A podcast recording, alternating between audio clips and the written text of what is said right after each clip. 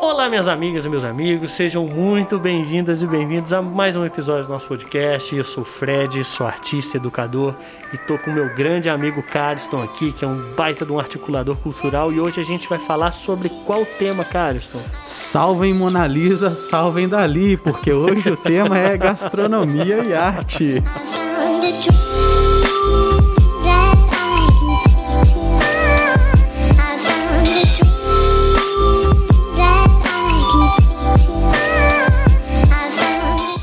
Esse é um tema que aparentemente é aleatório, mas ele tem muitas nuances ali, muitos, muitas camadas. A gente pode conversar sobre muitas coisas em relação a esse tema, né? É, e a gente podia deixar um pouco mais pro final para falar sobre essa experiência de arte. Né, na gastronomia, como são esses grandes chefs, sei lá quantas estrelas Sim. Michelin que tem aí, mas para falar sobre essa coisa estética que tem o ato de se alimentar, né, cara? É verdade, ô, ô Fred. É engraçado como é que a gente, quando criança, né, a gente come pelo olhar. E quando adulto também, só que aí quando adulto a gente come pelo olhar de quem olha o boleto para pagar, né? É, e também com um pouco do olhar da criança, porque Isso. tem um paladar infantil, né? Exatamente. Que é, o caso, é o caso de todos nós, assim, tipo, aí, por exemplo, eu gosto de comer de tudo. Até hoje não encontrei nenhum alimento exceto ameixa que me atrapalhe na alimentação. Então, por favor, se alguém me chamar para comer em casa algum dia, não coloquem ameixa na comida. Mas é. fora isso, misturem o que quiser à vontade. Mas eu acho que essa coisa até do paladar infantil faz parte, cara. Eu gosto de comer de tudo, mas tem hora que eu penso naquele hambúrguer. É, eu, eu, eu gosto de comer de todos os tipos de hambúrguer, de pizza, de coxinha, de esfias empadas e salgados diversos. É isso que é o meu, o meu paladar, entendeu? É isso aí, cara. E esses são os salgados que dá para montar ótimos pratamentos, empratamentos, cara, empratamentos. Mas assim, é, essa questão da estética no alimento, ela vai, ela tá em muitas, em muitas camadas, né? Por exemplo, a primeira delas, como você bem observou aí, é coisa de comer com os olhos, né? De certa forma. Sim, assim, né? sim. E, e, e aí você tem assim, você olha primeiro, deseja aquela comida e aí você come. E aí para isso é preciso construir uma imagem desse alimento que seja sedutora o suficiente, né? É verdade. Eu já olho assim alguma coisa e falo, pô, isso aí parece uma cebola caramelizada. Pode ser qualquer outra coisa que eu nunca comi na vida, mas eu vou comer pensando que é uma cebola. E se ninguém me falar o que, que é, é uma cebola diferente. Vai dormir achando que era. É, né? vivi achando que era. É o Zeca Pagodinho já falou, né? Você sabe o que é caviar. Eu nunca vi nem comi. Só eu só ouço falar. falar. Se bobear, a gente já comeu caviar de bobeira. Eu tenho quase certeza que não, né? Mas ok. É, também não sei nem dizer o que é o caviar. É, é, é. Eu acho que o caviar é aquela ova do peixe, né? É. Nossa, ainda bem que eu nunca vi nem Que eu só vi num TikTok. Nossa. Voltando aqui, essa questão da comida também, cara, a gente come com os olhos e tal, e essa experiência, né, de, de olhar a comida e desejar ela. Mas outra coisa que acontece também, e que é muito interessante, é a experiência de comer, né, cara? Porque comer mexe com sentidos também, né? Então, é, a sensação que você tem é, quando está se alimentando ali, dependendo do que for, isso também gera experiências que também podem ser estéticas, né? Então, a gente ainda não vai entrar, como eu disse, nessa questão dos Michelin, da vida estrela Michelin aí, desses chefes, mas é muito doido como que esse estímulo dos sentidos e da sensibilidade, ela está presente na gastronomia, assim, né? nos alimentos. Desde o arroz com feijão que você come aí na sua casa todo dia até uhum. o Burger King que você come num momento de tristeza e profundo desamparo. Que isso, cara? Como que você vai falar um negócio desse? Eu só como BK quando eu tô feliz ou ansioso ou desesperado. Então, mas você tá feliz porque tá indo comer um BK. Porque se você não tivesse indo, você estaria profundamente triste. Aí você chegaria à conclusão que precisa comer um BK. É verdade. Tá aí uma dependência que eu preciso resolver na minha vida. Eu preciso continuar me dependendo dele com um salário alto. É, só pedir um refrigerante light, cara, junto que tá tudo é, certo. Tá aí, rapaz. Eu, né, na minha época de adolescente, como alguém que participava de competições de alimentação de cachorro-quentes, pizzas e Sério carnes. que você participava disso? Não, não, só comia pra caramba nos rodízios. Mas parecia uma competição, porque... É, eu- competindo com você mesmo. É ali. claro, o meu desafio era tirar o mais, meu Deus do céu, esse garoto come demais de todas as pessoas da mesa, inclusive dos garçons. É pra falir o restaurante, né? Exatamente. Hoje, se eu vou num rodízio, meu amigo, eu passo uma semana de preparo, entendeu? Porque assim, o dinheiro é suado, rapaz. Então, Manda um jejum intermitente. ah, jejum intermitente aí de 30 dias se bobear, ué. É, isso é interessante mesmo. Mas, é, mas essa, essa brincadeiras à parte, assim, né, cara? É, esse Uhum. lance da, da comida mexer com os sentidos, ele também é explorado no sentido artístico, mas por outro lado, né, assim, para muito além dessas sensações que a, que a comida desperta enquanto você está comendo, a gente consegue discutir sobre, eh, conversar, na verdade, né, sobre muitas coisas em relação à arte e gastronomia. Por exemplo, é, é, existem muitos motivos na pintura, na fotografia, até no marketing, né, na construção de imagens publicitárias, que tem ali o alimento como realmente uma, uma, um ponto de partida, ou um tema a ser pintado, construído, uma narrativa.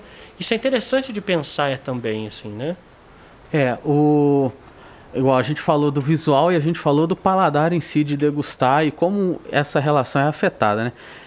Eu acho engraçado que quando eu era mais novo, eu ouvi alguém falar sobre as cores, por exemplo, do McDonald's.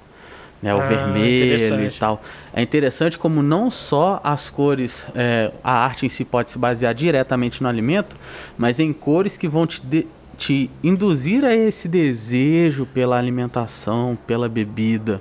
É uma parada de psicologia das cores, assim, né? É, cara, isso é fantástico. Então, quando você percebe isso, quando eu sei que tem um McDonald's, eu já olho, porque assim, eu sei que eu já vou assim, eu já tenho a vontade de comer um McDonald's, né? Eu sei que não é bom e tal, mas enfim, né? É bom e não é. Mas é. E, mas eu olho do mesmo jeito, porque é, é- é algo apetitoso olhar aquilo. Entendeu?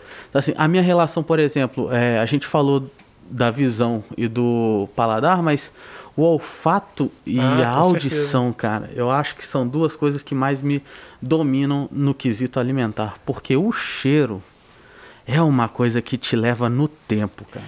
Inclusive, essa questão do cheiro, cara, é uma das memórias mais bem construídas de todas, assim, né? Então, o, o- cheiro ele tem uma pregnância absurda com, com a sua memória, né? Tanto é que às vezes você sente o cheiro assim, você já sabe que marca de comida que tá perto de você, igual o Subway, por exemplo, entendeu?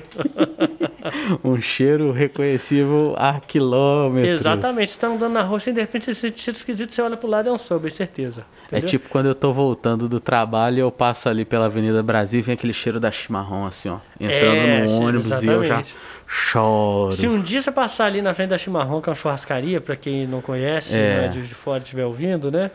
É, é uma churrascaria que tem na, na numa esquina aqui perto da Bodoc. E o dia que você passar ali e não sentir o cheiro de churrasco, tem alguma coisa errada com aquele É, lugar. vulgo Covid. né? Não é nem com lugar, é com você.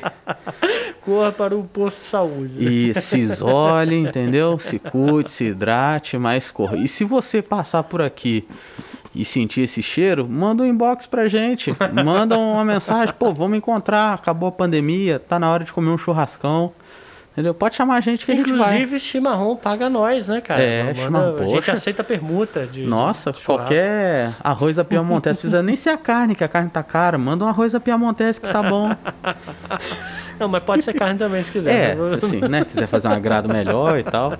É, e esse estímulo para os sentidos, assim, de um modo geral, ele, ele faz naturalmente parte da experiência da arte, né, cara? Então, assim, é, é, por que, que eu tô falando isso? Porque, como eu mencionei, existem obras de arte que têm no alimento ali a sua, a seu, ou o seu motivo, ou o seu ponto de reflexão, o seu ponto de tensão. Por exemplo, recentemente, um artista, se eu não me engano, na virada do, do ano passado, de 2019 para 2000, não, não lembro exatamente a data agora, que o artista ele colocou uma banana com fita crepe na parede. Fita crepe não, silver tape, né? Foi. Esqueci o nome 2020. dele agora, até É, escrevi um. Foi capa na nossa Foi capa revista da trama, eu escrevi um artigo sobre isso.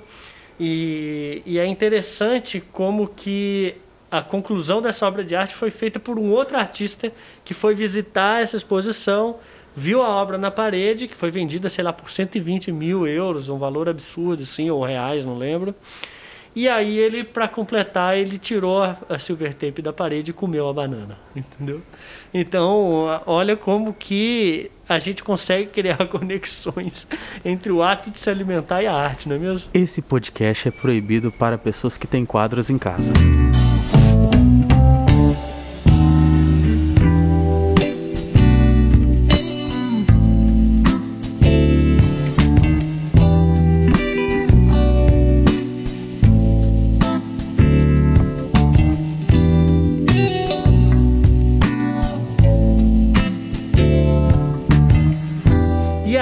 Careston, é, a partir dessa ideia da, da, da obra de arte, e, e, enfim, da, da possibilidade de tratar comida na obra de arte, também vem a possibilidade de tratar a obra de arte como comida, não é mesmo? É verdade, cara.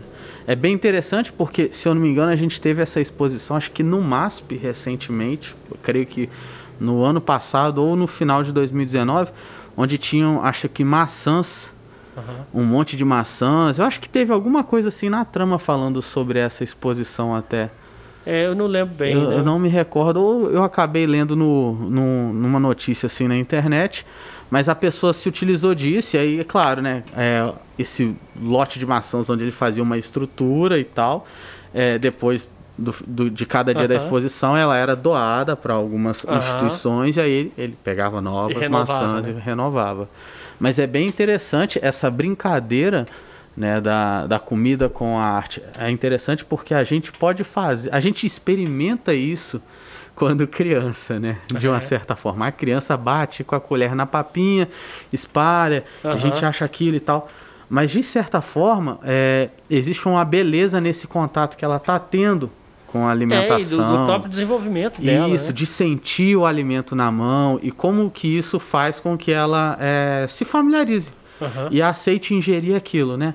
Então, assim, eu tenho amigas é, que são psicólogos infantis, amigos e amigas, e eles conversam muito sobre, no Instagram deles, sobre como os pais vão in introduzir novos alimentos. Entendi. E tem muito essa coisa de, ah, faz um purê do alimento, uhum. ou faz ele bem cozidinho, deixa esfriar um pouco, e deixa a criança apertar. Virou uma Aí coisa você, familiar, né? É, você aperta junto e ingere. Então, assim, isso eu, eu vejo isso como uma arte. Claro, não é algo assim. Eu, eu não sei como um artista colocaria isso no museu.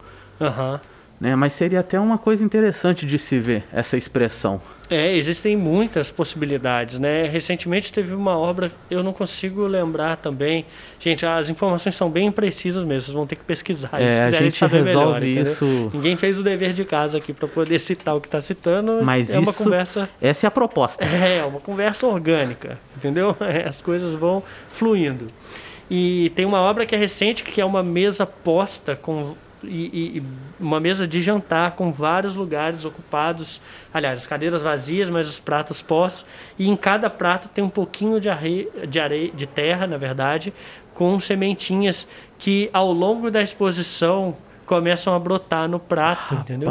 E é uma coisa linda, é de uma sensibilidade absurda, assim. Olha isso. E, e, e é interessante também se a gente pensar é, na, na na lógica da obra de arte, a gente também vê a representação ao longo da história, né?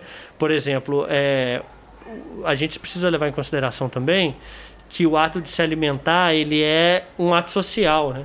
Então, quando a gente pega retratos como a Santa Ceia, né, e muito bem é, descrita interpretada pelo Da Vinci, né, e, e, e tantos outros atos de se alimentar também, que foram reproduzidos do seu ponto de vista social, que é uma experiência também estética, né? Por Sim. exemplo, quando você vai receber alguém que você gosta muito na sua casa, você prepara uma comida, serve bem, né? Se for uma, uma visita apropriada para um jantar, então você já convida nesse horário, então você se prepara, você se veste de uma maneira é, diferente para poder receber essa pessoa na sua casa ou para poder ir num restaurante depois que a pandemia acabar, naturalmente, é claro. né?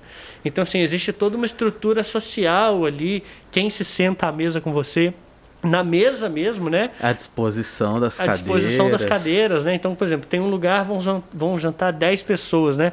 Você se senta perto dos seus pares, né? Por ordem Sim. de proximidade, você também vê um, um caráter político ali, né? Uma experiência política de, ao, ao se sentar na mesa, né? É muito Então- engraçado isso, porque você começa a falar, Fred, e eu me lembro da minha mãe e da minha avó também separando certas é, pratarias ou a toalha Aham. de mesa específica, né? Pra colocar, porque essa é a toalha de visita.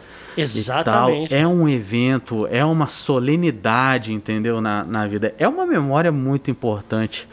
É, e, e, e você percebe como que isso tem a ver com a maneira é, que você vai proporcionar uma experiência para a pessoa que está chegando na sua casa. Então, é normal que você queira receber bem, que você prepare o melhor que você tem, né? Até o que você vai servir, né? Tem, tem a ver com, com essa questão que é uma experiência também estética, né? Sim, sim. O, eu me lembro de quando a gente estava em Manaus e aí, logo no, no início assim da, da chegada dos meus pais lá, eu fui visitá-los e aí o pessoal da, da comunidade deles foi lá para casa e cada um levou um prato típico. E nenhum deles tinha comido, por exemplo, a canjiquinha. A Aham, canjiquinha nossa mineira aqui no Espírito Santo é pela égua. aham, Entendeu? Então foi uma troca interessante, foi um evento peculiar de, de troca de sabores, cara, que é um, um, um evento que me marcou, porque assim, rapaz, eu comi uns trem bom ali, viu?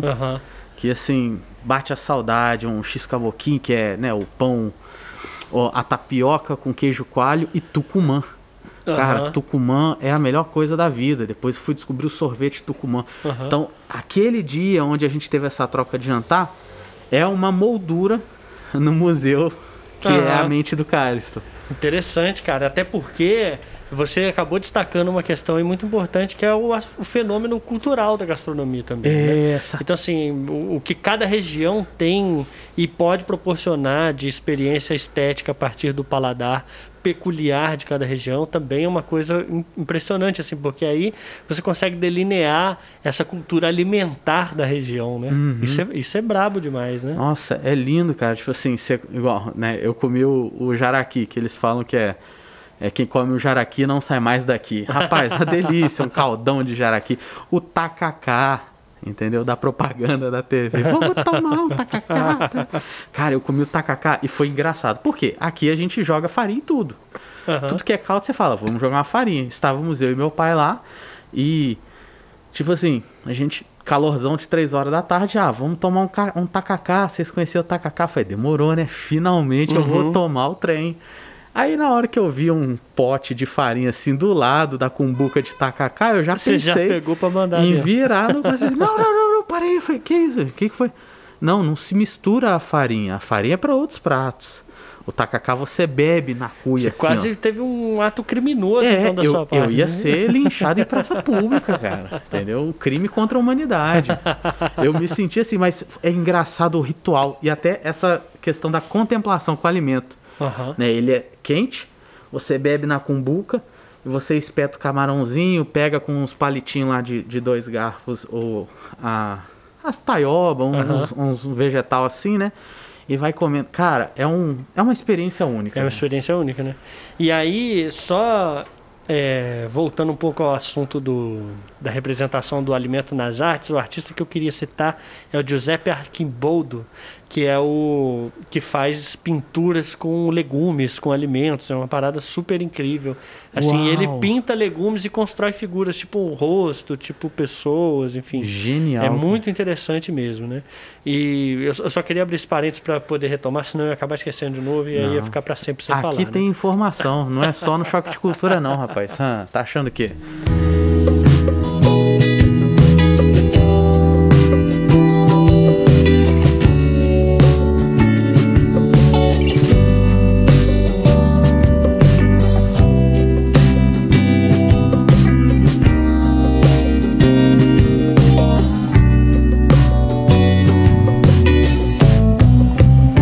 Bom, outro ponto que a gente guardou para falar no final aqui, que é justamente a questão da arte, é, da gastronomia levada como arte.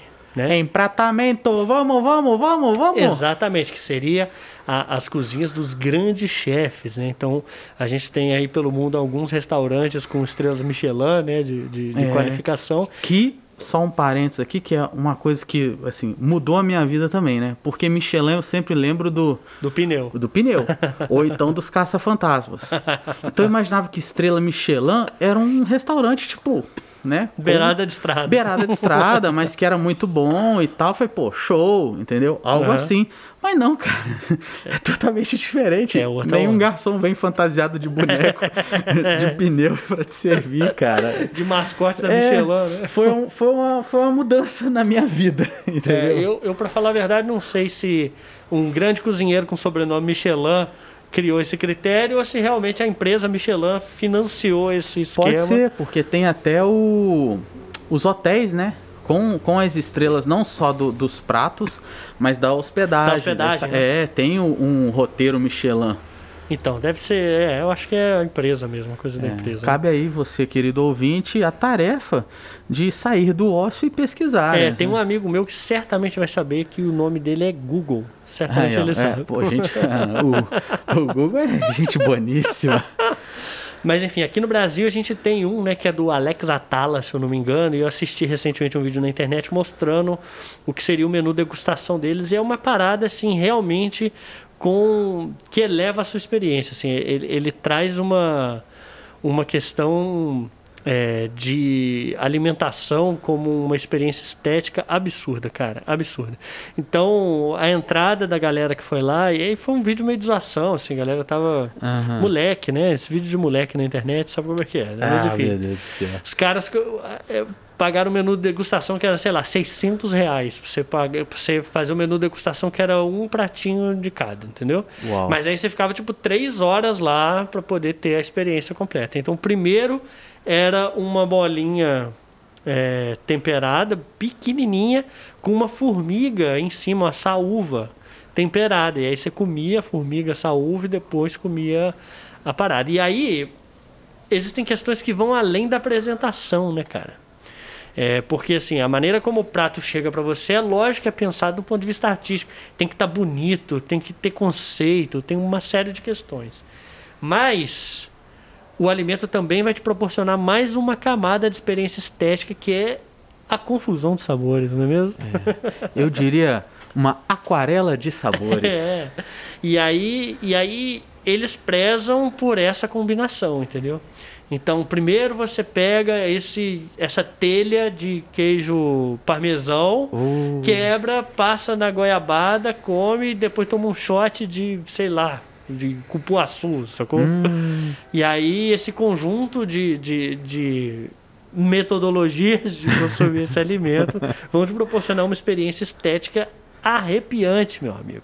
Rapaz, olha, em tempos onde a gente come rápido para poder ir logo pro compromisso, ou para poder ver o filme, ou para poder dormir, to- tomar um banho e dormir pro dia seguinte, eu acho que eu ficaria um pouco ansioso numa experiência dessa, mas que me intriga e, e eu gostaria de um dia viver isso, cara, porque É.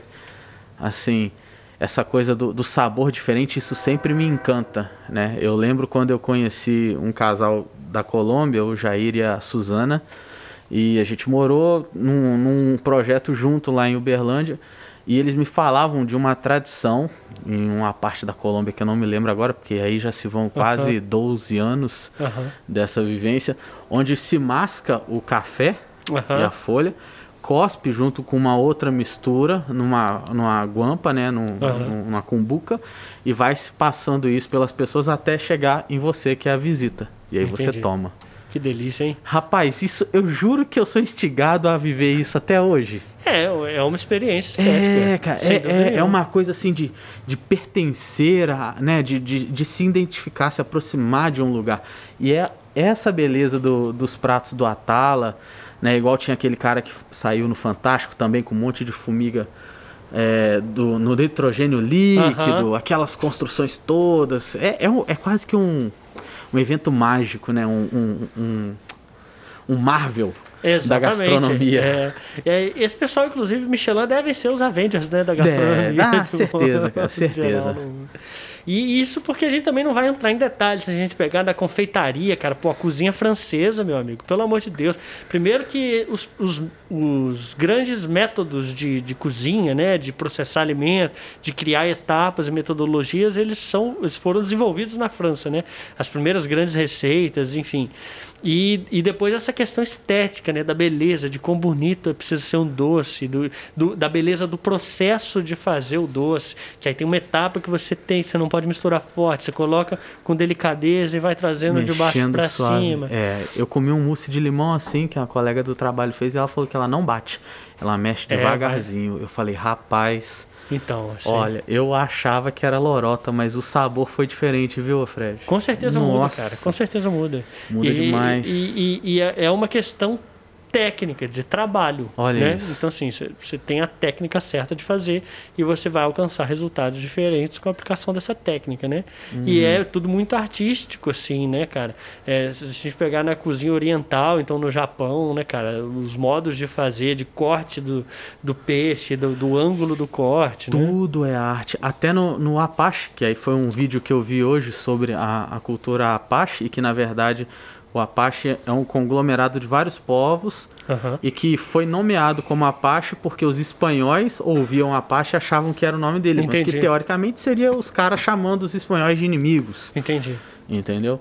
Mas aí com essa né, supressão da Aham. cultura, convencionou-se chamar Apache. Mas é, eles tinham rituais de caça e da maneira e de onde você começa a cortar o animal e de como você deita o animal caçado e de como você divide a carne com cada um. No Japão eu vi hoje, ontem, um vídeo no TikTok de um restaurante onde tem uns bambu cortado assim na parte de cima e correndo água e macarrão. Ah, eu já vi isso também. É o Rapaz. ramen. Ramen. É. E aí a pessoa vai, ela pega com um palitinho, põe na, na põe no cumbuquinha dela prato. lá com um tempero já que tem e come. É, e o macarrão vai circulando É, no, no- no- cara, no- olha na essa valeta de experiência, bambu. que coisa louca, mano. É, isso é incrível mesmo, eu cheguei a ver isso. É. E, e, e também reivindica, como você estava falando dos Apache aí, né, cara, essa, esse aspecto sagrado que tem o alimento, né, cara? Sim, Então, cara. assim, o, o o ato de é sagrado em alguma medida, né, para muitas culturas. Então, é natural que ele seja envolvido ali por rituais e por experiências estéticas também, né? Sim. Agora, tem um ponto muito interessante aí, que até a gente pode mencionar relacionado à ideia de quiche, que é o quê? A gente tem essa alta gastronomia, Aham. mas a gente tem a gastronomia comum, ordinária do dia a dia, né? Essa gastronomia pessoal, Aham. que também é uma expressão de arte. Né? Com Você tem a- as comidas de rua típicas, o churrasco grego, ou por exemplo, eu posso falar o pastel da mexicana, alô É. mexicana, patrocina Pa- nós, Paga nós. entendeu?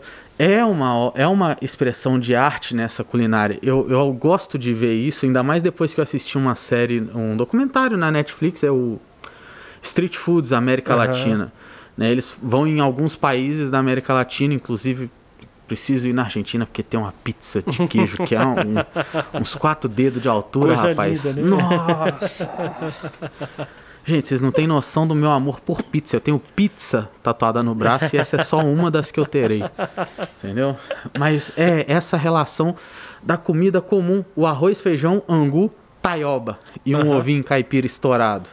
Exatamente. Entendeu? Não é só desse empratamento minimalista ou Alta dessa super gastronomia. técnica. É toda essa arte e gastronomia tá aí. É, que tá no, nesse aspecto mais devoto da alimentação, que é o fato de se manter vivo, né, cara? Então, cara. você se alimenta para se manter vivo, né?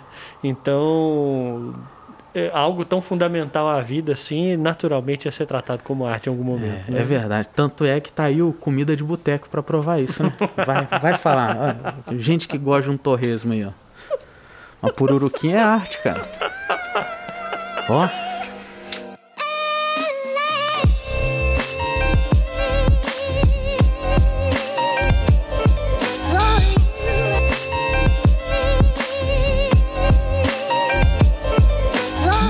amigas e meus amigos, esse foi o episódio de hoje sobre arte e gastronomia. Eu espero que vocês tenham gostado por aí.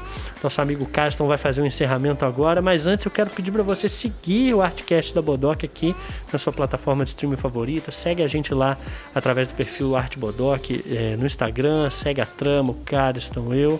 E é, dessa forma você ajuda a gente a continuar crescendo aqui e produzindo mais conteúdos como esse, não é mesmo, Carston? É isso aí, minha gente. Olha, se você acha que a torre de batata é algo cringe, ou que a coxinha de feijão é cringe, ou a pizza de estrogonofe é cringe, eu digo, existe o cringe da alta gastronomia. A torre de pizza. Eu não resisti, foi mal. Mas é isso, minha gente. Um grande beijo, um grande abraço. Se cuidem e Façam reviews dos seus pedidos no iFood, desfrutem a arte de um miojo e até o próximo. Até mais. Tchau. Tchau.